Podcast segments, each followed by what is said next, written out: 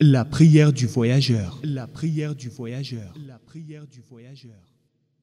Selon la sunna, il est recommandé aux voyageurs qu'ils soient en cours de voyage ou lors d'une halte d'une durée inférieure à quatre jours, d'écourter la prière composée de quatre raka'as en une prière de deux raka'as, ce qui revient à faire le dhuhr, le asr et le isha sous la forme de deux raka'as au lieu de quatre, sauf dans le cas où il les accomplit avec un imam résident, car là, il le suivra dans sa prière et fera comme lui quatre raka'as, unité de prière.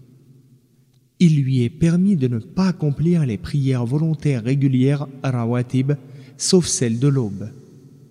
Il lui est permis de grouper le dhuhr et le asr, ainsi que le maghrib et le isha, durant le temps d'une des deux, surtout pendant qu'il est en mouvement lors de son voyage, ceci comme allègement, comme marque de bonté et d'attention délicate de la part du législateur, et pour supprimer la gêne que constitue l'obligation d'interrompre le voyage à chaque temps de prière.